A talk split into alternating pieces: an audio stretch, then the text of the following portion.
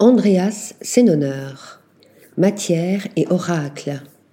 Les œuvres d'Andreas Senoner naviguent entre deux fondamentaux son sujet, le corps, et son matériau, le bois. L'artiste d'origine italienne, qui fut exposé à la 24e Biennale de Venise et dont la carrière est internationale, aime travailler avec ce qu'il perçoit comme des matériaux vivants.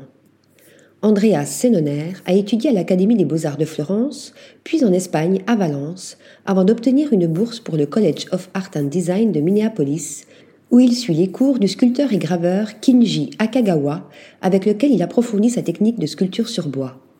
Après avoir exploré différents médiums durant sa formation, de la peinture à la performance, c'est avec le bois sculpté que se développent tous ses talents, alors que son répertoire thématique s'inscrit sur la durée.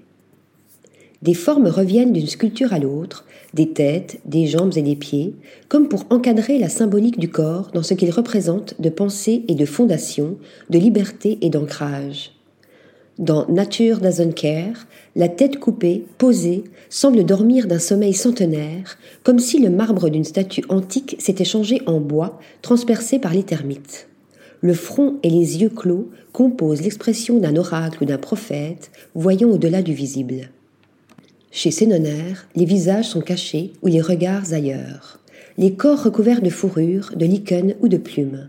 Les jambes et les pieds sont piqués d'aiguilles ou développent des branchages.